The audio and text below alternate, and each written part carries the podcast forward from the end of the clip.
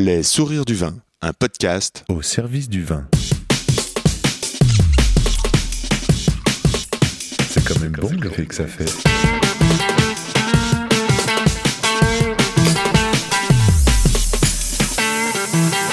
Attends, reviens, j'enregistre. Non, on fait silence.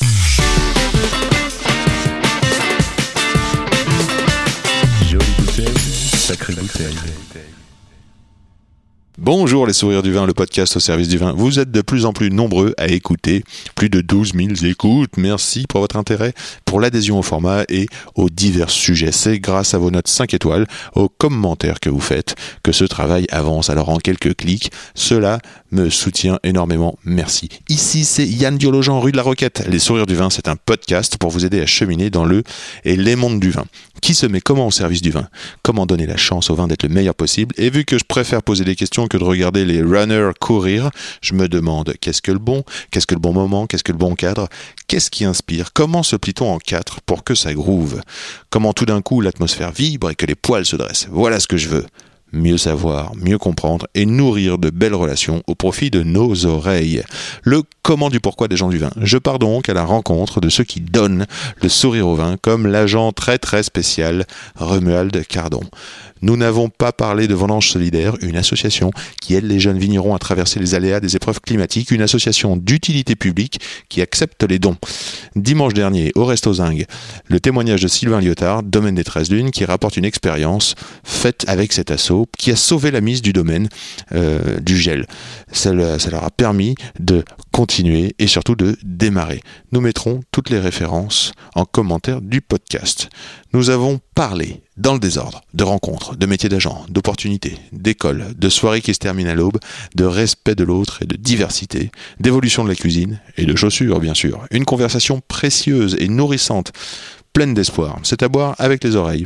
Et n'oublie pas, où que tu sois, en bas de chez toi ou pas loin de chez toi, il y a forcément un caviste ou un restaurateur passionné qui saura t'entendre, de se régaler, d'échanger sur les mondes du vin. Pour me suivre et communiquer, je réponds sur Insta, at Yann Diolo, Y-A-2-N, D-I-O-L-O. Viens nous faire un coucou. And let's talk with Romuald Cardon. Chers auditeurs, je suis fier de vous présenter l'agent Romuald Cardon, l'homme au sourire matinal. L'as souvent, hein, tu viens parfois tôt le matin et t'as le sourire. Ah, j'ai toujours le sourire. Regard bienveillant, un entrepreneur sensible, sportif de haut niveau, une antenne relais, un diffuseur de good vibration dans le mondo vino. Comment ignorer ici à Paris le travail monstrueux des agents? Est-ce que dans chaque ville de France, les agents ont un rôle? Mais oui, bien sûr. Primo, celui de porter et de révéler au public des vins de vignerons. Parfois de révéler les vignerons eux-mêmes, c'est-à-dire de leur faire découvrir quel est leur potentiel, quel est le potentiel de leur travail. Le vigneron ou les vigneronnes, que, doivent-ils faire? Bah, Des vins, bien sûr. Et le meilleur possible, s'il vous plaît. J'aimerais dire que le calendrier du vigneron est vraiment Les tailles d'hiver, la remise en forme du vignoble, euh, le printemps, tout s'accélère, la plante à fond et divers travaux à la vigne. Faire des bons vins demande un temps considérable. Une bonne partie de ces artisans font leur commerce, reçoivent au domaine des pros, des particuliers, pendant les vacances, toute l'année. Et cela devient parfois très compliqué de tout faire. C'est aussi pour cela que l'agent existe. Agent, c'est un métier. Agent est le prolongement du vigneron. C'est pourquoi eh bien, je pense que euh, c'est une branche commerciale, spéciale, complète. Et j'espère que Romuald va nous expliquer en détail euh, tous les ressorts de ce métier. Ça m'intéresse. Euh, Donne-moi l'agent tout de suite maintenant. agent Romuald. Agent Romuald, avant tout, euh, Agent très spécial. agent, agent très spécial. C'est un métier de rencontre. Ah, Est-ce que ce- c'est un métier de rencontre? Ah oui, ce n'est qu'un métier de rencontre, oui.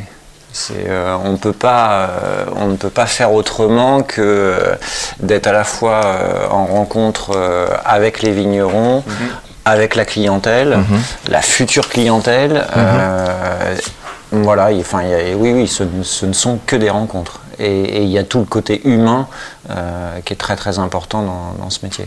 Tu penses que c'est ça un prolongement quand, quand toi tu dis agent de vigneron donc ça veut dire que tu les connais très bien tes vignerons. Alors moi, agent de vigneron, pourquoi? Parce que agent commercial, euh, je vends pas des aspirateurs. Non. Euh, alors même si euh, vendre des aspirateurs n'est pas un sous-métier, mais en fait, le, le métier à la base c'était VRP. On dépendait, on était salarié du domaine. Et euh, voilà. Et en fait, euh, moi, quand euh, je me suis installé, VRP existait encore un petit peu, mais c'est surtout les, les domaines qui ne voulaient plus avoir de, de VRP euh, alors, dans leur domaine parce que c'était un, un salarié. Mhm. Euh, donc en fait, les agents commerciaux se sont mis en place. Donc c'est la dénomination officielle auprès du greffe du tribunal. Moi maintenant, je suis agent de vigneron, agent de communication, parce que en fait, euh, même si je suis là pour vendre du vin euh, tous les jours, c'est quoi? C'est communiquer euh, sur les domaines, de ce qui se passe au domaine. Et effectivement, le prolongement du domaine à Paris, pour moi, je suis leur pied à terre. Ah. Et, Et cette communication, c'est- matériel euh, Ça se passe par. euh, Alors la communication, moi, elle a toujours été à la fois euh, via les, les mails, via un site web où j'essaie de- d'enrichir. Donc ça, c'est vraiment les informations pratiques. Après, je suis pas là pour pour faire de l'initiation euh, comme un professeur. Euh, je suis plus là pour accompagner et me dire euh, quel va être, par exemple, euh, là on est au mois de mars. euh, si on est au mois de mars, euh, il va falloir commencer à penser au rosé. Euh, Exemple basique, euh, mais ça n'empêche que euh, les rosés sont en pleine mise en bouteille, euh, donc il va falloir commencer à dire tiens, euh, est-ce que Paris va vouloir du rosé ou pas Mais alors, ça, doit, ça doit être un boulot monstre parce que là, tu as combien euh, Euh, Trentaine de vignerons J'ai ouais, j'ai 30 vignerons ouais, Ou ou 30 30. enfants, Voilà, 30 enfants, c'est dit. c'est dit. Il faut s'occuper d'eux. Et chaque année, ces enfants ont des cuvées. On des cuvées et en fait chaque année il y a bah, il y a un certain nombre de cuvées qui sortent par domaine donc ça fait à peu près en nombre de vins proprement dit je crois que je suis dans les 300 300 références C'est pas mal. hein. c'est pas mal ouais donc après euh, il y a tout euh, alors je n'ai pas que des Alsaciens heureusement sinon ça serait Ouais. encore pire Ouais, Euh, ouais. mais après il y a des domaines où c'est tout au long de l'année qu'il y a des il y a des cuvées qui sortent Donc tu fais comment pour, pour prendre Parce que j'imagine qu'il y a le vin, tu goûtes le vin, c'est une chose, mais comment tu fais pour savoir les subtilités, je dirais, de la vie du vigneron chaque année? En fait, tu les. Alors, j'essaie au maximum d'aller les voir. Tu vas les voir, Je vais les voir sur le terrain parce que de passer un moment chez eux, c'est toujours important. Ça, c'est pour moi, c'est indispensable. Et puis c'est là où euh, tout se dit. Ensuite, moi, je les fais venir à Paris, Mhm. donc à la fois pour faire des tournées, pour qu'ils rencontrent leurs clients, parce que ça, pour moi, c'est indispensable. Et ça a toujours été euh, depuis euh, le premier jour où j'ai tapé dans la main de Frédéric Allary, l'oratoire Saint-Martin.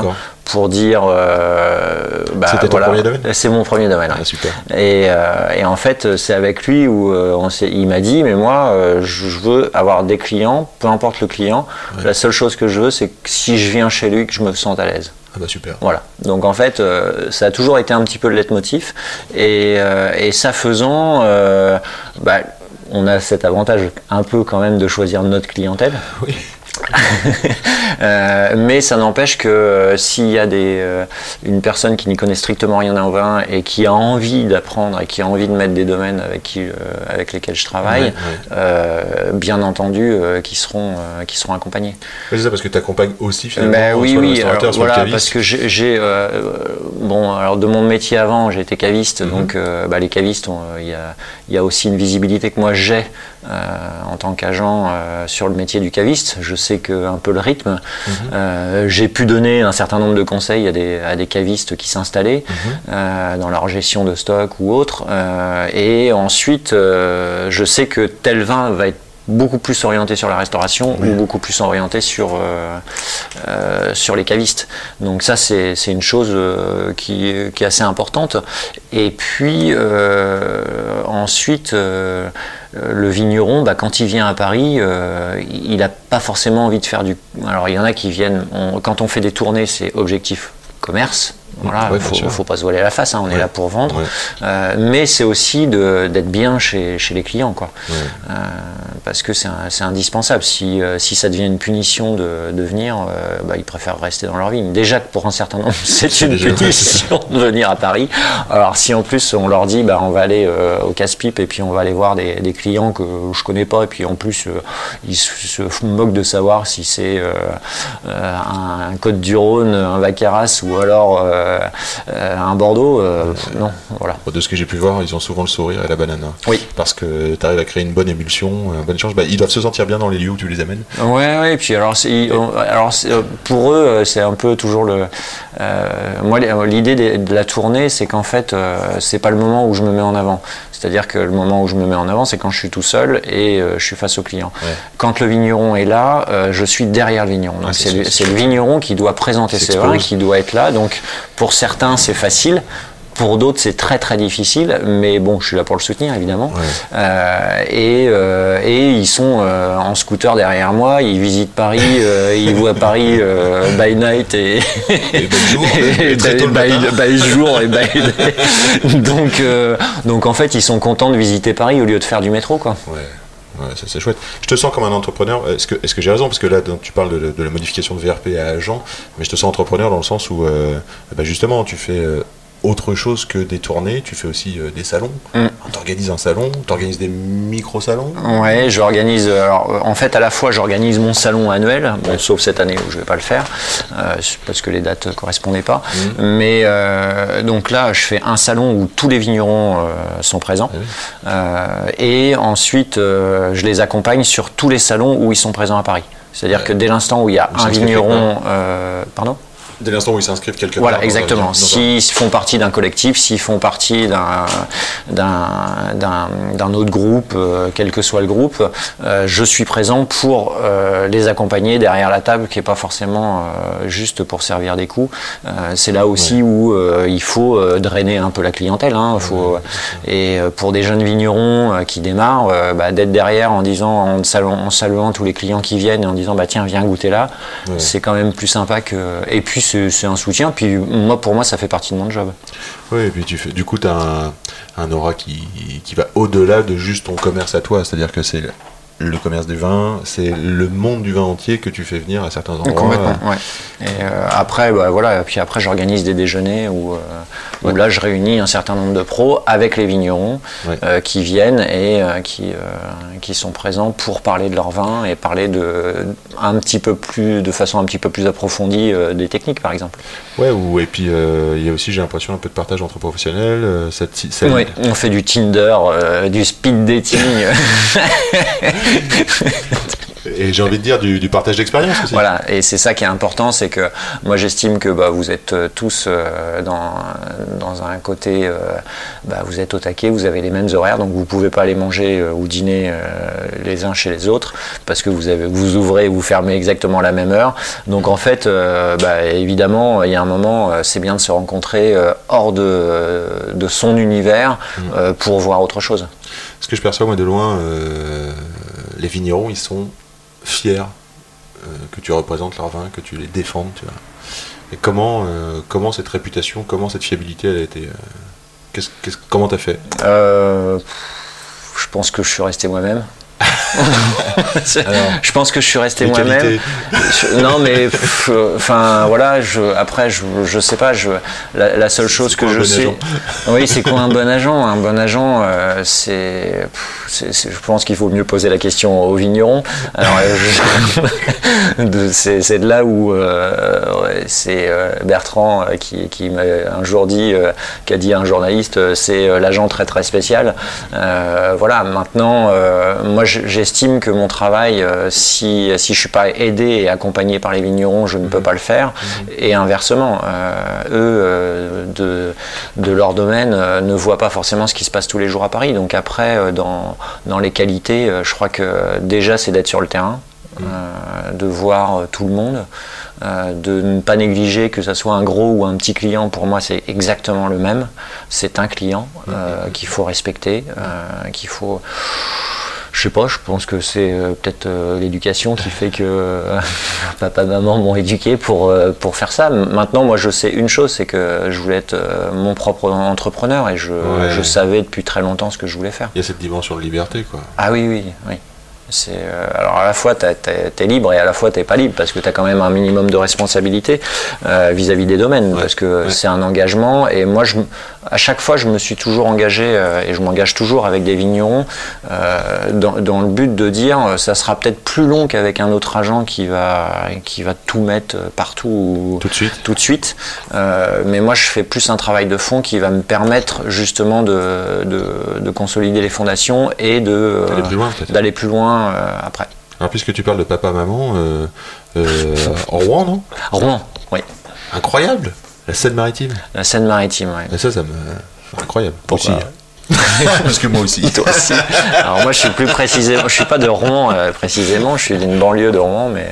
Ah bah moi aussi. je suis à Dieppe, moi je suis face à ah la oui, mer. alors Dieppe t'es face à la mer, c'est là où j'allais faire la fête. Ah mais, euh, mais moi je suis euh, rive gauche de Rouen, toutes les quartiers un peu difficiles. Voilà, c'est Saint-Étienne du Rouvray. Saint-Étienne, ah, super. Paris-Rouen. Alors je crois que tu arrives à Paris pour faire des extras. Chez Tata oh, Chez Tata, oui. chez Tata. en fait, euh, ce qui s'est passé, c'est que bah, à l'âge de 15 ans, euh, ma tante Francine Legrand a repris euh, les caves Legrand, rue de la Banque. donc, très très belle cave et voilà, qui aujourd'hui. C'était en quelle année ça? Genre Je le dis, en 85. En 85, euh, je crois qu'elle a repris en 82, 83. Donc euh, son père, Lucien Legrand, euh, lui dit c'est toi qui dois reprendre la boutique. Elle était kiné. elle avait vécu dans cette boutique toute son enfance, elle, avait grandi dedans, elle savait ce que c'était la maison Legrand. et en fait, bah, voilà, ça démarre comme ça. Et puis moi, j'ai toujours bien aimé bosser. et au mois de décembre, bah, à cette époque-là, il y avait beaucoup de cadeaux d'entreprise. Donc il fallait faire des paquets cadeaux. Et euh, elle n'avait pas assez de petites mains. Et moi, bah, à 15 ans, je manipulais déjà euh, des caisses. Et, et mhm. voilà. Et j'ai appris à faire les, les paquets, paquets, cadeaux comme il fallait les faire d'une façon très exigeante. Parce que c'est une maison renommée. Ah oui, oui. le premier dimanche où je suis arrivé là-bas, j'ai passé sur une caisse quand même de vin assez basique de 6. j'ai passé, je sais plus, deux ou trois heures à faire les coins corrects au milieu du, euh, du, rectangle et le ruban, euh, le bolduc, le ruban tout autour sans scotch. Ah oui, avec le, ah nœud, le, nœud avec la rosette et il fallait que tout soit impeccable. Euh, quand tu commences comme ça, tu te dis ça va être long les 15 jours, surtout à 15 ans où tu es là, tu te dis bon, euh, je viens là, je sais pas. Et, et quand la prochaine soirée C'est ça, exactement. et, euh, et, en fin de compte, j'ai eu la chance de, de pouvoir faire ces paquets cadeaux et qu'elle me mette aussi dans, dans, le feu de l'action dans, dans, la boutique. C'est-à-dire que j'allais dans la boutique, je ne savais pas trop, mais je servais les bonbons, parce qu'il y avait des bonbons, il y avait des chocolats, je faisais les ballotins, mais il y avait une très très grande exigence euh, parisienne, donc il fallait que tout soit impeccable. Euh, voilà. Donc euh, j'ai appris, et puis je me suis pas trop mal débrouillé. Donc la première année, elle était contente de moi. Euh, et en fait, j'ai renouvelé ça tous les mois de décembre. Ah bah super. Voilà. En plus, ça doit te faire une pièce. Alors ça me faisait une pièce. Je découvrais Paris. Ah parce que je ne connaissais, enfin je connaissais Paris, je venais chez eux de temps eh en temps, euh, mais pas plus que ça, et je découvrais la place des Victoires, la galerie Vivienne. Oh, c'est euh, toujours magnifique. C'est toujours magnifique, et euh, voilà, et d'un seul coup, quand on place des Victoires, il y a le poissonnier qui est encore là. Enfin voilà, c'est assez improbable quand on voit aujourd'hui ce que c'est que ce ne sont que des fringues. Voilà, on se dit bon, ça a vraiment changé, mais c'est comme ça. et, et ensuite, l'avantage c'est que à chaque fois que j'emballais une, série de vins, parce qu'évidemment c'était par série, euh, c'était assez euh, la chaîne, hein, et euh, en fait le soir j'avais le droit de goûter un des vins que j'avais emballé. Donc le truc improbable quand tu es complètement dopé au coca et, autres. Ah oui, oui, je, je, fonctionnais beaucoup à, ces, petites choses-là. et en fait, voilà, ça m'a permis de, de vraiment certainement inconsciemment de goûter de très très grandes bouteilles sans m'en rendre compte. Donc tu t'es fait un palais à ce moment-là Je certainement. Et on a commencé par les, sauternes, par euh, les moelleux, euh, exactement. Et euh, alors et je repartais toujours avec ma caisse de 12 bouteilles. À la fin de la à la fin de la au mois de décembre, je partais avec une caisse où j'avais à la fois des moelleux, à la fois plus des vins blancs et des moelleux parce que c'est ce que j'aimais le plus. Parce qu'évidemment, euh, à boire du coca, on, avait la, on a la bouche sucrée. Mais au fur et à mesure, en fait, je demandais un petit peu plus de rouge. Un peu, euh, voilà, Ouais. J'ai vraiment plusieurs questions qui m'arrivent en même temps au fur et à mesure que tu parles. Je, je- je t'ai entendu dire euh, ce que c'était la maison Legrand en, en 85. Je suis pas sûr que tous les auditeurs savent euh, ce que c'était. C'est-à-dire que pour moi, l'image que j'ai, c'est Legrand, c'était encore du vrac et ils ont été les premiers à faire de la mise en bouteille euh, et à acheter. Ou en tout cas. Ouais, ouais, non, mais pour tout à fait. Ah, mais, moi, je, euh, alors, j'ai pas connu connu, j'ai pas connu les tonneaux euh, dans la boutique, enfin dans, dans la dans la cave pour les, les mises en bouteille. Mais oui, oui, c'était. euh, je crois que c'est ma tante qui a arrêté, qui a fait arrêter en disant c'est trop de boulot, voilà. Ouais, puis il y on avait va- ce côté d'hygiène et puis, et il y avait, puis, le- le- ouais, je- ouais, oui, certainement aussi, mais. Mais je crois qu'aussi il y moi, avait je- la révolution des transports qui était bien alors installée. voilà, maintenant c'était quand même plus qui- adapté euh, et effectivement euh, et puis après euh, il n'y avait pas assez de stockage, enfin il n'y avait pas assez de place Ouais. dans la galerie. Euh, Là aujourd'hui où il y a un bar à vin, c'est là où on stockait Ouais, toutes les ventes, enfin tous les stocks. C'est-à-dire qu'on on avait compté une fois, on manipulait sept fois la bouteille avant qu'elle soit vendue. Donc euh, voilà, donc euh, c'est un Beaucoup de truc où- mani- beaucoup de manutention, c'est un vrai manutention, métier, euh, hein. voilà. Ça l'est encore, mais Ça peut-être l'est un peu moins, encore, mais- mais peut-être un petit peu plus organisé. Une Mais autre voilà. question qui vient là quand tu parles, euh, c'est 15 ans, 16 ans, arrivé à Paris, c'est une revanche sur l'école? T'étais t'étais bon à l'école ou pas? Euh, alors ça, je sais pas si je dois en parler devant, euh, si je ne ferai pas écouter à mes enfants, mais non, j'étais très mauvais à l'école. Je- Enfin, Ah bah c'est pas que tu, peux, tu peux faire écouter tes enfants, tu réussis quand même. Non, T'as l'air épanoui. Exactement. voilà. j'ai- Aujourd'hui, je suis à la tête d'une entreprise qui, qui fonctionne très très bien et voilà. Euh, non, alors l'école euh, n'a jamais été mon fort. Euh, j'ai jamais aimé ça en fait et, et je pense qu'il y a un certain nombre de choses qui font que que je préférais travailler et aller travailler que, euh, que d'aller à l'école m'asseoir euh, pendant 8 heures euh, à écouter des choses. et voilà. Et en fait, je voulais un peu euh, apprendre ce que j'avais envie d'apprendre. Ouais, D'où cette, cette soif de liberté, à mon avis, qui, qui vient aussi euh, Ouais, se construire là-dedans. Non, mais c'est ça. Et après, c'est voilà. Et après, c'est Contre. euh, contre ça. Et l'école n'a- n'a m'a pas avant, m'a pas fait avancer. Un jour, tu deviens caviste. Parce que pour le compte de, de la Pour de le Tata. compte de, de Tata. oui. Euh, Et donc, tu ouvres une deuxième cave Legrand. Alors non. Non Alors en fait, ça se passe pas Oui. comme ça. Euh, Alors en, en 91, il y a trois personnes qui, euh, qui partent de, euh, de, de chez Legrand. Et euh, bah, moi, là, j'étais vraiment face au mur. C'est-à-dire que tout le monde me disait T'es très gentil, Cardon, mais euh, là, faut, faut arrêter l'école. Donc euh, j'ai essayé d'avancer là-dessus. Et puis en fait, voilà, j'ai abandonné. Et en même temps, donc mes parents, évidemment, parlaient avec mon oncle et ma tante. Et on commençait à dire On est dans la merde. Et ma tante a dit eh ben c'est simple, moi j'ai un job pour lui, il vient euh, et puis il démarre le métier de caviste. Donc en fait j'ai commencé en septembre 91 comme ça. Euh, j'ai 50 ans cette année. Non. Ah, Quand tu 21 ans. Ça, je t'aurais pas, j'aurais pas osé te le demander, mais je te Ah oui, mais il y a un moment tout le monde va faire des calculs. 50 ans, Donc, c'est je-. Ah, avis, Voilà. ceux qui veulent faire des cadeaux à. Voilà, je fête mes 50 ans cette année, donc lancé. euh, au mois d'août, ne m'oubliez pas. Euh, donc en fait, euh, j'ai 21 ans. 21 ans. 21 ans euh, avec euh, euh, redoublement de la seconde, redoublement de la première, euh, Ouais. et puis redoublement de la quatrième, et Ouais. puis et puis voilà. Enfin, c'est Oui, euh, mais, voilà. mais à 21 ans, tu décides. Donc Tata, elle te prend. Et en fait, j'avais pas le choix. C'est-à-dire que soit je venais à Paris, enfin, je venais à Paris travailler Ouais. chez Legrand, Ouais. soit je partais à l'usine euh, faire des bobines de papier. Ah. Euh, donc voilà. Donc alors, il y en avait un qui payait énormément euh, les bobines de papier à l'époque. Bon, quand je vois aujourd'hui que l'usine elle a fermé, donc Oui. euh, je, je pense que voilà Bravo, t'as fait le bon choix. j'ai fait le bon choix. Euh, et euh, puis, puis voilà, et Paris m'a toujours. parce que en fait, euh, depuis très longtemps, à Rouen, j'avais envie de partir de Rouen. Bien sûr. Donc, donc voilà, donc c'était c'était l'occasion où, euh, vraiment de partir de, sur un nouvel élan. Est-ce que c'est à ce moment-là que tu commences ton apprentissage du goût sérieusement? Est-ce qu'elle t'envoie, Ah bah, elle te alors, forme, elle fait euh, comment? Oui, alors la, la petite histoire qui est un peu improbable hein, quand on y pense maintenant, euh, c'est euh, je suis embauché bah, le 2 septembre.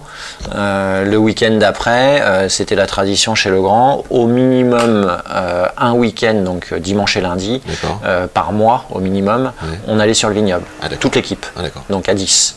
C'est énorme. Voilà. Euh, et là, elle me dit, euh, bloque ton week-end prochain, on part dans les Côtes du Rhône. D'accord. Ok, d'accord. Côte du Rhône, c'est où Alors, On apprend la géographie assez rapidement. Ça, c'est chouette. Euh, Et là, en fait, pour résumer et faire très court, premier rendez-vous Château Rayas.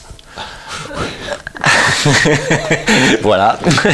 Donc c'était les 88, 89, 90 avec, euh, avec Monsieur Reynaud. Euh, deuxième rendez-vous, euh, Gramnon qui à l'époque euh, explosait euh, vraiment, euh, était vraiment démarré vraiment avec une soupe au pistou faite par Michel Aubéry euh, ce, ce soir-là, je me souviens encore. Et le lendemain, ma- le lendemain donc le lundi, euh, Beaucastel avec les frères Perrin. Et le midi, parce que je m'en souviens encore, euh, les frères Perrin avaient euh, réservé la Beaugravière, qui est un restaurant euh, spécialisé dans la truffe, mais on y avait, au mois de septembre, il n'y a pas de truffe. Euh, ils avaient réservé pour nous euh, ce restaurant, donc on fait le repas et on boit un ermitage blanc de Jean-Louis Chave en 86. Waouh, quel week-end Et là, je rentre de ce week-end en me disant bah, c'est chouette le vin, mais je n'ai rien compris. Ah, J'ai juste compris qu'il y avait des choses bonnes, que euh, j'étais dans un univers, un univers assez improbable, mais voilà. Et c'est comme ça que ça a commencé. J'entends aussi l'amour déjà du, du restaurant. Ah oui, ouais, ouais, La- ouais. la- manger, Ah, le manger, bah, en fait, je, oui, alors j'ai, euh, en, en- enfin à Rouen, j'ai jamais été, il n'y a jamais eu de, de trop, euh, mais oui, j'ai toujours aimé manger, j'ai toujours été gourmand de là, tout. on sent donc, que tu es dans le vignoble, Ah oui, oui, tu rencontres les personnes, Mm. que tu goûtes des choses. Et en fait, euh, voilà, et je, je me souviens, c'est un- pour moi, c'est un souvenir. Et avec le, le- le Jean-Louis Chaff, c'était un loup. Et moi, c'est la première fois que je l'entendais, euh, un loup, on mange un loup, d'accord, bon, c'est pas, c'est du poisson, pour ceux qui ne savent pas. mais, mais voilà, mais la première fois, on est minot, euh, on débarque là-dedans, euh, la, la grande restauration, et voilà quoi. Donc les, les choses un petit peu euh, se cumulent comme ça. Je découvre toute la Grande Bourgogne, je découvre le Languedoc avec des Olivier Julien, des Laurent Vaillé, enfin voilà, c'est le, le truc un peu improbable qui fait mon initiation. C'est Tata qui est mentor, c'est elle qui te prend, qui te fait goûter, qui t'explique. Alors, en fait, euh, il n'y a jamais eu trop trop d'explications euh, parce que tout au début, euh, en fait, il fallait surtout euh, comprendre ton, ton ressenti et ton goût. Euh, donc, en fait, parce que tout au début, je faisais encore l'aller-retour Rouen-Paris euh, tous les jours. Ah ouais. Euh, donc euh, voilà, j'arrivais pour 8h30 à l'ouverture et je repartais le soir à 19h. Euh, donc voilà, ça faisait des grosses journées et le train, bah, c'était une heure et demie et donc j'apprenais tout en fait à ce moment-là. Je lisais beaucoup à ce moment-là, mais je lisais des choses. Après, il n'y avait pas non plus pléthore d'infos. Quelque chose qui t'a marqué, une lecture qui te. Non. ou recommandable? Euh, non, ça, alors ça a été plus tard, euh, ça a été Jules Chauvet ou euh, les écrits de Jules Chauvet qui d'ailleurs ressortent là et, et je pense que c'est vraiment important d'en avoir conscience. Mais après, en dehors de ça, non, pas spécialement parce que c'était assez basique en fait. hein, C'était La géographie, et les cépages, la géographie, les cépages, mais non, rien de spécial. Et puis après, c'était aussi de, de résumer toute ma journée. C'est-à-dire qu'en fait, j'avais un carnet Ah, génial. euh, alors bon, je n'ai plus, mais je notais euh, tous les accords parce qu'en fait en boutique j'étais bah, j'étais en boutique toute la journée et en boutique euh, bah, les clients euh, arrivaient comme aujourd'hui encore euh, bah, je veux manger euh, je mange ça ce soir euh, quel vin Blanquette, euh, ouais. voilà quel vin et là moi évidemment euh, on n'apprend pas comme ça et, et ma tante m'avait dit euh, t'apprends- au bout de 8 ans tu seras tu seras initié. Pff, ça faisait un peu long mais voilà. Donc euh, donc en fait euh, c'est là où j'ai noté à chaque fois que j'allais voir un des collègues évidemment qui était formé je, voyais- je voyais un, un collègue et le soir je me faisais un résumé de tous les accords mais vins Génial. T'as dû Donc progresser voilà. à une vitesse tellement forte. donc en fait c'est voilà, comme ça. Et puis euh, bah, l'avantage des Caves Legrand c'est que tous les jours il y avait euh, pléthore de, de vignerons qui venaient euh, parce qu'ils voulaient oui. ils voulaient être chez Legrand Eh oui. donc Donc les jours ça goûte, donc tous les jours ça discute aussi, tiens, ça, ça rentre, dis- ça rentre pas. exactement voilà. Pourquoi tous les vins étaient à l'aveugle. On remettait des vins pièges qu'on avait déjà à la vente. On les remettait en même moment. Donc voilà. Donc c'est tout un travail qui qui est l'initiation. Et moi là où j'ai le plus appris c'est pas dans les bouquins c'est chez les vignerons Ah, Euh, voilà, et les vignerons, et même sans parler, euh, on- parce que comme tu le sais, les vignerons, ça parle pas forcément technique. Mmh. Donc en fait, moi, ça, m- et ça m'a jamais passionné de euh, la technique. Euh, Moi, Mmh. si aujourd'hui on me pose encore des questions sur le côté technique, oui, j'ai une visibilité, Mmh. mais je ne peux pas rentrer dans le Ouais, détail. Euh, moi, plus dans la sensation. c'est dans l'association du vin et dans la sensation justement de l'humain, Ouais. euh, où euh, on se dit euh, ce vin-là, oui, il va faire quelque chose. Ouais. Ah, c'est beau ce que tu dis. Et, euh, Parce que souvent, on, on- on peut sentir quelques professionnels qui se cachent derrière la technique. Mm. C'est remarquable. hein. c'est- Ouais, ouais, oui, mais moi ça m'emmerde. Bah, Voilà. Ça c'est dit. Je vais faire une parenthèse. Euh, vu que tu me parles de nourriture et d'accords mes vins dans les années euh, 90, là, Mm. on est en 2020. Est-ce que tu sens, avec tes, tes cavistes et restaurateurs, une évolution, 30 ans, de la, de la- de- non, non, mais de la manière de faire de la cuisine? Ah oui, C'est une double question parce que man- j'ai l'impression, je sais pas si Mhm. tu la partages, que cette cuisine actuelle, on pourrait en parler, euh, influe vachement sur la manière dont font le vin les vignerons. Bah, en fait, alors, il y, a- y y deux choses. C'est que euh, moi, quand j'ai démarré, et euh, jusqu'aux années euh, 2000, et sinon un peu plus loin, Mhm. le cuisinier était un cuisinier. Ouais. Il ne s'intéressait pas au vin. Ouais. Il y avait le sommelier, il y avait euh, la personne responsable du vin, Ouais. mais il n'y avait aucune, aucune communication. Euh, après, il y a eu euh, des, des accords mets-vins qui ont commencé à se faire, Mhm. euh, mais, euh, mais voilà. Et puis, il n'y avait pas non plus autant de vins qu'aujourd'hui. Euh, C'est-à-dire que de bons vins Oui. et de grands vins, il n'y en avait pas autant qu'aujourd'hui. Donc en fait, ça, ça résumait, il y avait, on avait deux, deux façons de se restaurer. on allait soit dans les étoilés, Mhm. soit dans, un, dans cinq bars à vin dans Paris. Ouais, c'est ça. Euh, et on avait cinq adresses. Alors j'exagère un peu, mais il y en avait peut-être 10. Ouais. Mais en tout cas, euh, c'était quelque chose qui, euh, c'est donc on allait soit déguster ou boire des coups. Ouais. Avec une salade auvergnate qui n'allait pas du tout. non mais enfin voilà Ou une andouillette ou, euh, euh, ou une andouillette. Et après euh, on avait euh, on allait on mettait la veste et la cravate qui était obligatoire à l'époque et et on allait oui enfin le 5 encore je suis même pas sûr que ça existait enfin que c'était encore coté mais on allait dans, dans des restaurants comme Laurent comme Taïwan voilà et on se faisait la grande bouteille de Jean-Louis Chave ou euh, Yes. autre qui était à des prix totalement accessibles voilà mais pour nous c'était énorme Euh, et c'est des choses où euh, il y avait très très peu de restaurants où on réfléchissait à, à l'accord et vin proprement dit Aujourd'hui, plein de bars à vin, ouais des cuisiniers qui s'intéressent au vin, qui sont euh, ouais. des sommeliers qui font de la cuisine. Complètement, ou ouais. L'inverse. Donc en fait, euh, ça, ça, ça a vraiment permis d'évoluer. Maintenant, l'accord mets 20 aujourd'hui, euh, euh, je, trou- je trouve qu'il n'y a pas, il a pas forcément euh, plus ni moins. Aujourd'hui, c'est le plaisir du vin.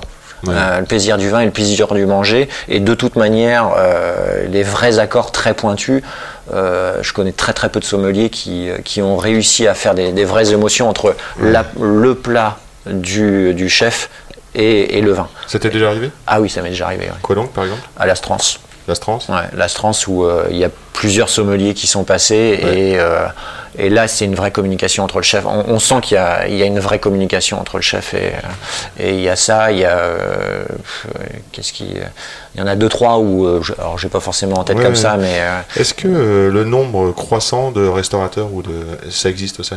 J'ai Ah l'impression qu'il y a une prolifération. Ah non, mais de- en fait, là, c'est une course en avant, et c'est là la difficulté de mon métier aujourd'hui, c'est que à la fois de pas négliger les anciens et euh, de continuer à être euh, Découvrir. au- découvrir et être au taquet pour euh, pour mettre en place les vignerons dans, de- dans de nouvelles Est-ce que le nombre d'agents augmente aussi? Oui. Ouais. Il augmente, incroyable. Ben, c'est ce que je disais, il y a de, meille- il y a de plus en plus de, de bons vins. Euh, il y a plus en plus de bons vins. Il y a de plus en plus de vignerons qui ne veulent pas venir à Paris. Euh, il y a de plus en plus de vignerons peut-être aussi qui se rendent compte que Paris, bah, c'est important et qu'il n'y a pas que l'export. Ouais. Euh, Là. Voilà, alors je pense que là aujourd'hui euh, ça va ça va piquer parce qu'effectivement euh, ça risque d'être une problématique à un moment ou à un autre pour, pour l'export. Euh, donc en fait ceux qui, qui ne veulent pas négliger Paris, et moi je me souviens hein, au début les vignerons faisaient quasiment 90% à l'export. Et, et la France c'était mais parce que aussi et ça c'est un truc où moi je ça je peux le dire totalement ouvertement, c'est que le français n'a pas assez euh, confiance en lui pour dire je vais mettre en place un jeune vigneron euh, pour le faire démarrer. C'est l'export qui va aller sur le vignoble, découvrir un vigneron et qui va dire bah, je te prends trois palettes tout de suite et je te les paye en plus content. Euh, non mais donc en fait le vigneron qu'est-ce qu'il dit? Bah oui je vais faire de l'export.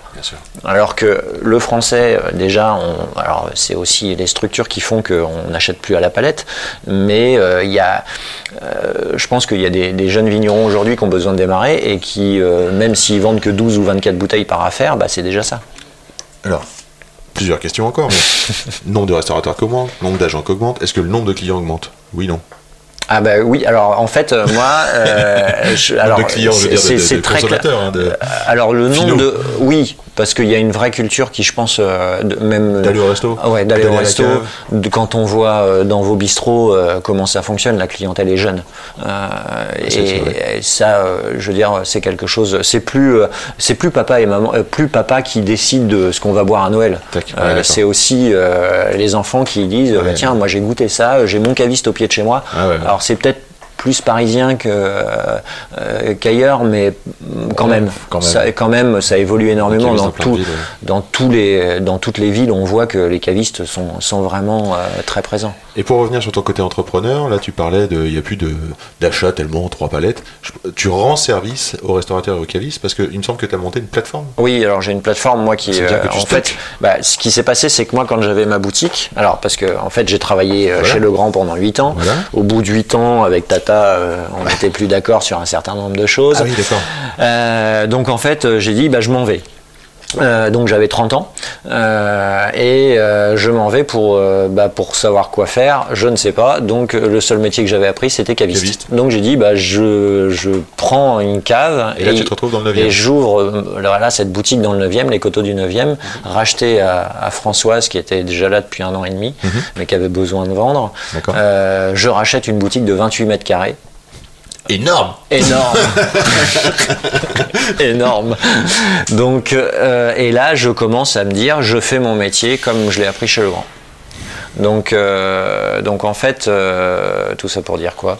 Euh, Tout ça pour dire que pour- Oui, alors tout ça pour dire que, que t'as monté 28 qu'un mètres, voilà, non, en fait voilà, 28 et mètres carrés, j'avais 400 références. Ouais. 400 références dans 28 mètres carrés, je sais pas si tout le monde se rend compte. Euh, et ça fait pas beaucoup euh, de place et donc en fait beaucoup de manipulation. Donc en fait, euh, oui, je commençais à regrouper chez des vignerons en disant bah tiens tu mets 4 caisses euh, tel domaine tu mets 4 caisses vous êtes euh, pas loin vous allez prendre l'apéro ensemble et puis vous me regroupez et vous m'envoyez tout. Et ça me faisait au moins 4 5 références. Et donc en fait j'ai toujours été dans cette logique là et moi je ne voulais pas être grossiste.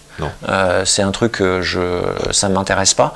Donc en fait, je me suis dit, bah, pourquoi pas externaliser les, euh, les vins des vignerons sur une plateforme où on, donc le vin appartient toujours aux vignerons, et ça c'est une règle, euh, et il est vendu par panachage pour faire baisser les frais de transport, parce que les frais de transport aujourd'hui c'est le nerf de la guerre, c'est hors de prix, et donc en fait euh, voilà il fallait, euh, il fallait réduire les, les frais de transport, et comme en plus avec un service à J plus 1, on vous a trop gâté en fait, on vous a trop habitué parce que normalement c'était au minimum euh, 10 jours avant la livraison. Maintenant, pas ça, mais Maintenant, il faut que ça soit livré dans, dans la demi-heure.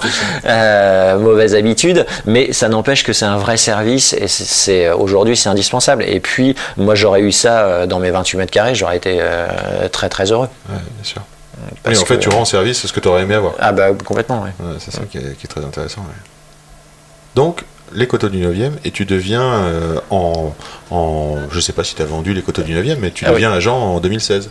Ah Non, non, en 2000, n'importe quoi. Alors en fait, En- euh, non, les, les coteaux en- du 9e, je démarre Combien en temps ça- ça dure 98. 98, 99, euh, je fais un an euh, où j'ouvre de 10h En à 2006. 21h30. Euh, 10h, 21h30, j'ouvre et je vois que le chiffre d'affaires se fait entre 17h et euh, 21h. Donc en fait, avec euh, le cabinet comptable, on analyse les chiffres sur un an et on voit que vaut mieux euh, fermer le matin. J'en parle avec Frédéric Allary, la Monardière, Larry Méjeanne, Christian et, Rémi, on papote. Puis ils disent bah tu sais pas quoi faire le matin, bah tu vas nous, tu vas t'occuper de nous dans la restauration les cavistes. Donc euh, ok, mais je sais pas faire ce métier. Voilà, j'ai des contacts, mais c'est pas grave. À l'époque, eux, ils vendaient, euh, ils vendent toujours d'ailleurs, euh, ils vendent toujours bien. Ils faisaient beaucoup d'exports. Donc en fait, ils disent nous, ça nous intéresse d'être sur Paris, Sur Paris, et ouais. voilà. Donc en fait, j'ai commencé comme ça, en prenant. euh, C'est extra, ça brille d'intelligence quand même. euh, ben Ah, oui, tiens, euh, euh, voilà. Et en, en 2000 officiellement, je deviens agent au greffe du tribunal. Je deviens agent commercial en tapant dans la main à 2h30 du matin avec Frédéric qui me dit Oh, on signe ou on signe pas? Ok, on signe. et évidemment, comme Christian et Rémi étaient dans la boucle, ils ont dit Non, non, mais tu t'occupes de nous aussi. Donc en fait, on a démarré à 3 et 3 de la vallée du Rhône. Alors c'est une vraie coïncidence parce que j'ai commencé le métier du vin à travers Rayas, Bocastel et Gramnon. Ouais. Donc je me dis Ouais. le grenache a toujours été là. Euh, donc en fait, euh, ça a commencé comme ça et puis bah, j'ai commencé à faire mon métier euh, où je faisais 9h, 15h, je faisais agent et 15h, 21h30, je faisais la boutique. Ouais. Et j'ai fait ça pendant euh, sept années. Et au fur et à mesure, bah, il y a des vignerons qui se posaient la question, mais le matin, tu travailles pas Pourquoi? Et donc, euh, je leur expliquais, ah, mais moi, ça m'intéresse. Et donc, en fait, j'ai construit une carte comme ça au fur et à mesure euh, des relations. Ils savaient comment je bossais euh, à la cave. Et ça s'est fait comme ça. Et en 2000... euh, euh, pop, pop, sept ans après, donc 2006, oui 2006, juin 2006, je vends la boutique et je deviens à 100% agent. C'est génial. J'ai l'impression quand même que c'est vraiment génial parce que tu es poussé par euh, ces rencontres. Ah oui, c'est vraiment ça le Ah, mais je- Les rencontres, les rencontres. Et euh, ces histoires d'amitié, euh, ces histoires qui vont loin le soir. Mm. Ah mais ça va très très loin. C'est les premières tournées. euh, C'était euh, c'est euh, Frédéric euh, qui, euh, qui m'a fait découvrir euh, le bar à vin euh, mythique qui est le, le moulin à vin de, de chez Dany, Ouais. euh, qui euh, voilà et, et où là on passe euh, on passe le soir à minuit une heure et on bah quand on finit la- on lève le rideau il fait jour quoi. Et quid euh, du vin et de l'ivresse? C'est le bonheur. faut savoir gérer et faut savoir apprendre à dire, euh, à comprendre que euh, son, le corps d'un seul coup euh, dit bof, tu vas trop loin, arrête, tu vas te coucher. Bon, je vais mettre un petit morceau parce que à la question, euh, qu'est-ce qui te met irrémédiablement la pêche euh, Tu, tu Il y en a, il y en a plein, il y en a Ouais, plein de morceaux. C'est très très playlist, compliqué. C'est génial. Et donc là, euh, puisqu'on parle de soirée et d'ivresse,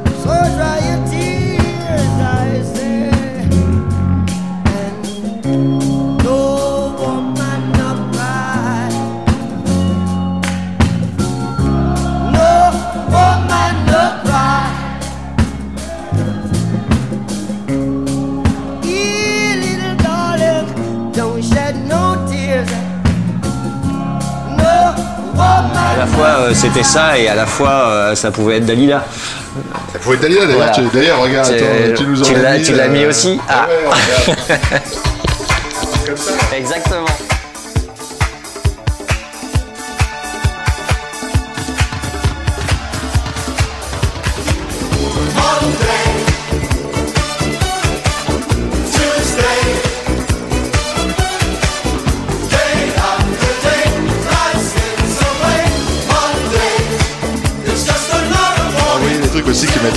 Mais différemment, je dirais sur les intensités différentes. Voilà. Ça c'est ça c'est plus personnel, c'est le plus fond, pour la ça. course à pied. ça. Exactement, ça sent le fond, ça sent la motivation en Exactement, longueur. voilà. Les deux, euh, ouais, les deux premières sont vraiment pour euh, toutes ces soirées, euh, la teuf. Là, c'est beaucoup plus sur le, bah, sur le sport et, et le travail, et aussi la, la montée en puissance du travail qui fait que d'un seul coup, ça, ça tord les, les boyaux, quoi. Et en quoi, en quoi le sport te permet d'aller plus loin justement comme ça de- de- Euh, alors un jour on m'a posé la question pourquoi tu cours Euh, ben, En fait je, je cours juste pour le plaisir pareil. De, après euh, euh, le fond, euh, bah, est-ce que c'est à l'image comme, euh, comme mon métier? C'est-à-dire que quand je dis un vigneron, bah, il faut pas demander forcément que... euh, euh, que je te fasse euh, 3000 bouteilles dès la première année, Ouais. euh, ou, ou 600 s'il en a que 600 à vendre. Euh, bah, le fond, euh, c'est un travail euh, de tous les jours, de longue haleine et qui se prépare. C'est exactement pour moi, c'est, c'est- et, mais ça te permet aussi de, de sortir un peu de tes zones de confort, euh, qui voilà. euh, Alors des fois, on peut paraître un peu fou, mais mais c'est pas grave. Euh, moi, je le fais pour moi, je le fais pas pour les je, Je suis autres. obligé de le dire, je suis obligé de le dire, parce que tu m'as Oh. raconté des trucs la dernière fois, j'étais scié quoi. Alors, euh, le tour du Mont Blanc, tu fais des ultras en fait, Oui, je fais des ultra trails. ouais. Ultra trail, et t'as fait Diagonale du Fou. Et la diagonale des fous, ouais. Ça, c'est ton plus gros. euh, Le- ben non, en fait, euh, alors c'est le, le Grand Raid, donc la Diagonale des Fous à La Réunion, a exactement la même distance que l'UTMB, donc l'Ultra Trail du Mont Blanc. D'accord. C'est exactement la même, même distance et de- non, exactement le même dénivelé. D'accord. Donc le truc est improbable. On se dit, bon, ah, c'est la même chose, on l'a fait une fois, on va faire deux Alors, fois. c'est le clip qui joue. C'est le climat et c'est surtout euh, non le en fait le Mont Blanc on a l'impression d'être enfin j'exagère un peu parce que c'est faux mais on a l'impression d'être sur une autoroute alors qu'à la Réunion euh, quand vous êtes Ah ouais. euh, dans Mafat et et que faut savoir que quand on rentre dans Mafat les médecins vous vous disent ça va? Oui ça va. Euh, et bien parce que faut savoir qu'il y a juste l'hélicoptère qui peut venir vous chercher donc il faut pas avoir un coup de mou. Et euh, ce ne sont que des très grandes marches. Enfin la Réunion, c'est euh, les sentiers, c'est des grandes marches. euh, c'est très très physique. D'accord. C'est de la- en fait, il y a, tu, tu marches sur une pierre, ça glisse. D'accord. T'as de la boue à côté si il y a eu une saucée avant. tu te rattrapes aux branches et le- les racines sont très présentes et, et la caillasse aussi. Donc donc c'est beaucoup plus compliqué. Ouais, je comprends, ouais. Ouais, dans la playlist, ouais, la- l'évasion, le bivouac. J'ai l'impression aussi que ça te rapproche de la nature, parce que je crois que quand tu pars en vacances, je vais parler de ressources personnelles, puisqu'on a parlé du- Ouais. du, du- du footing. Euh, je crois que, hop, tu, tu poses la clé, enfin, tu, tu fermes la maison, puis tu te casses en montagne. euh, je, oui, je me casse en montagne euh, le plus souvent possible. Euh, ça, c'est vrai que j'adore, euh, j'adore monter euh, en altitude. Euh, et ça, euh, oui, euh, je pars euh, trois semaines, 15 jours, trois semaines, où, euh, Genre. où je fais le tour des écrins. euh, je fais. euh, C'est ça ta ressource? oui, oui, oui, c'est, d'être en altitude et de voir, euh, de voir loin, quoi. Euh, donc euh, voilà, la mer me, fait moins rêver parce que c'est plat.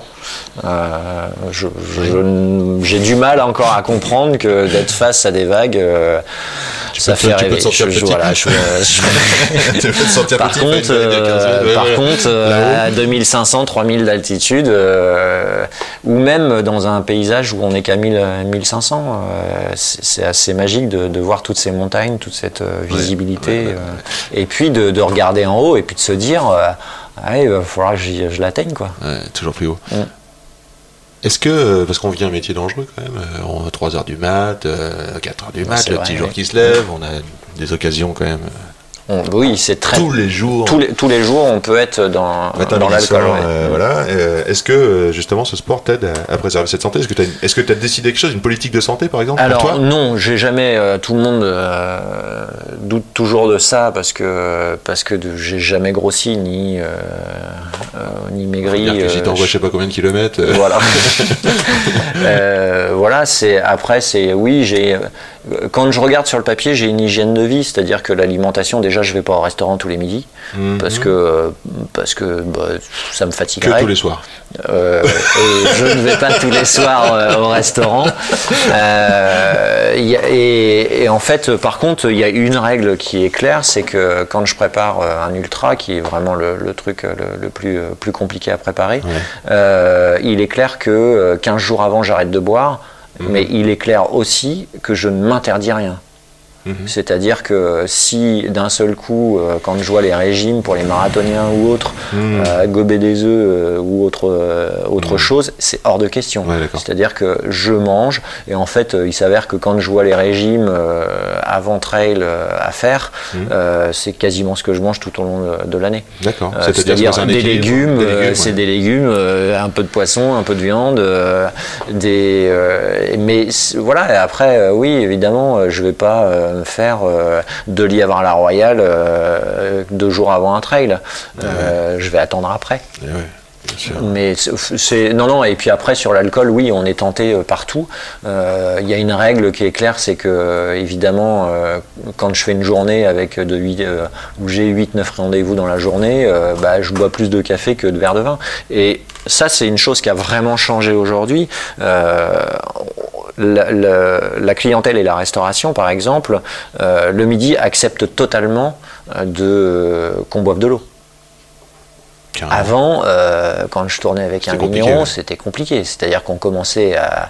euh, alors, les gens étaient levés plus tôt, euh, parce qu'ils revenaient de Rungis, euh, mais on commençait à 10h30, 11h, c'était le coup de blanc. C'était pas le café. Mm-hmm. Et puis, on commençait avec un saucisson, et puis après, on attaquait, et puis le midi, il fallait boire un coup, euh, il fallait boire une bouteille. Hein. C'était pas, Mm-hmm. il n'y avait pas autant de vin au verre. Il y avait...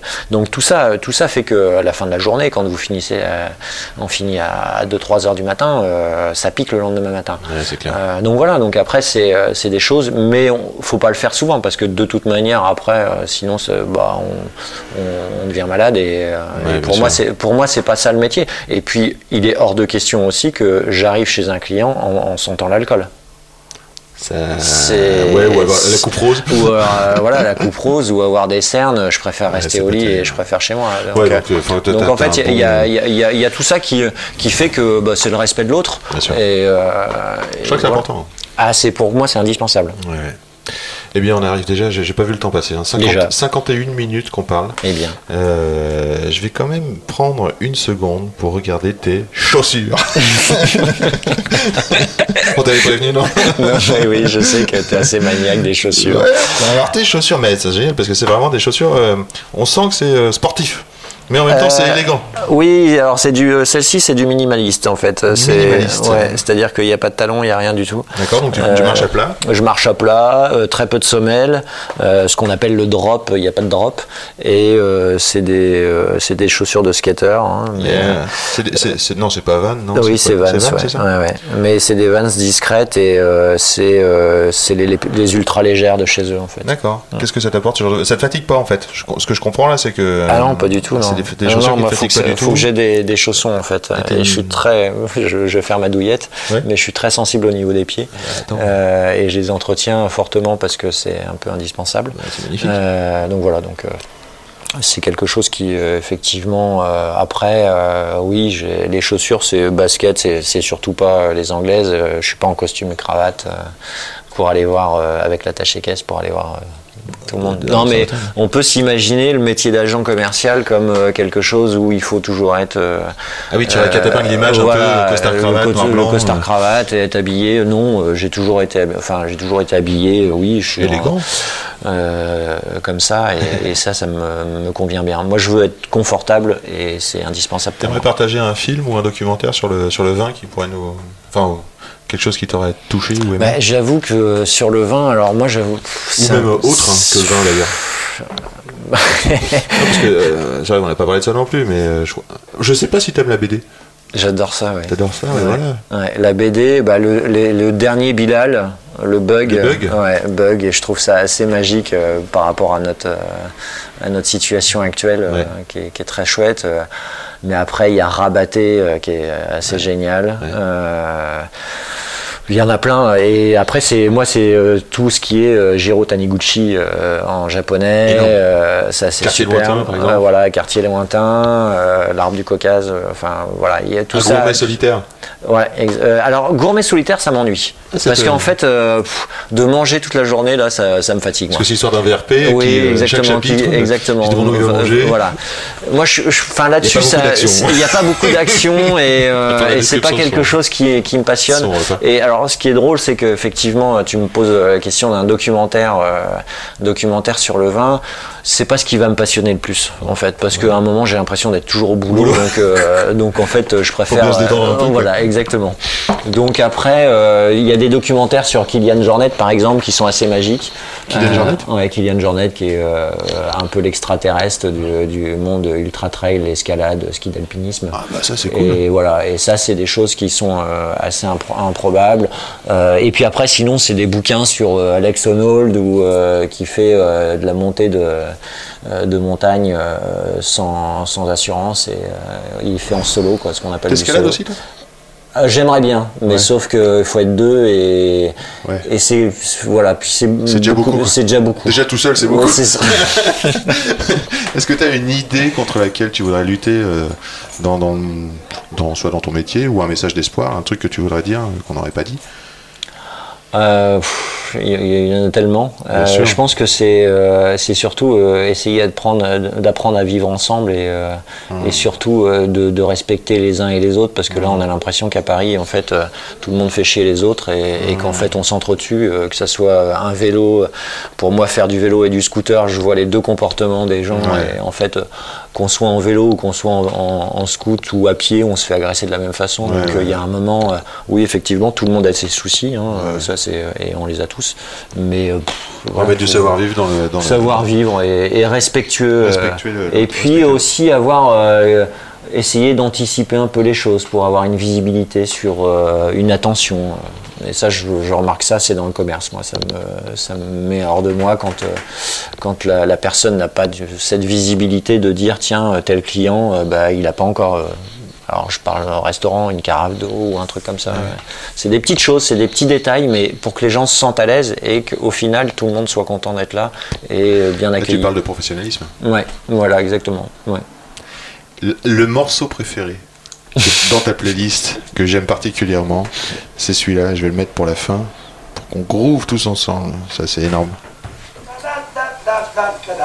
Ah, Je passe ça pour faire le soir. Ah, je ne savais pas.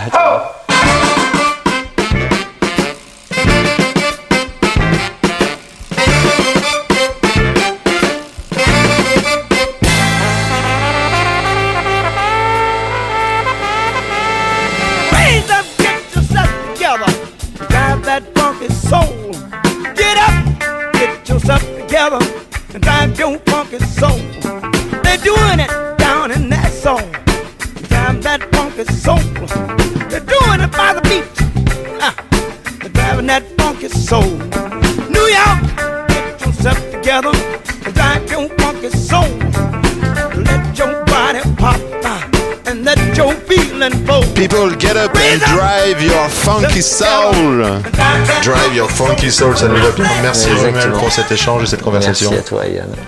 À bientôt. À bientôt. Salut. Ciao. C'est quand même bon l'effet que ça fait.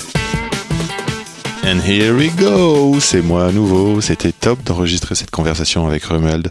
Merci à nouveau d'être venu si tôt et de la requête. J'ai aimé cette sensibilité perceptible au travers des cordes vocales. Grrr. Chers amis auditeurs, merci d'avoir écouté jusque-là. Un commentaire 5 étoiles, ça fait avancer ce travail et c'est hyper important. Donc merci d'avance à toi qui va prendre 20 secondes pour le faire. Merci, merci Felipe Mustica pour el son. Pour me joindre, Insta at Yann Diolo, y a 2 n d i o l o Allez, au plaisir de se croiser ici ou là. À très vite.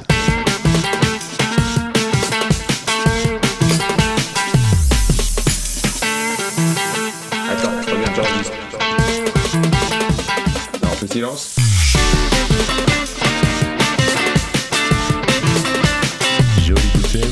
Sacrée bouteille.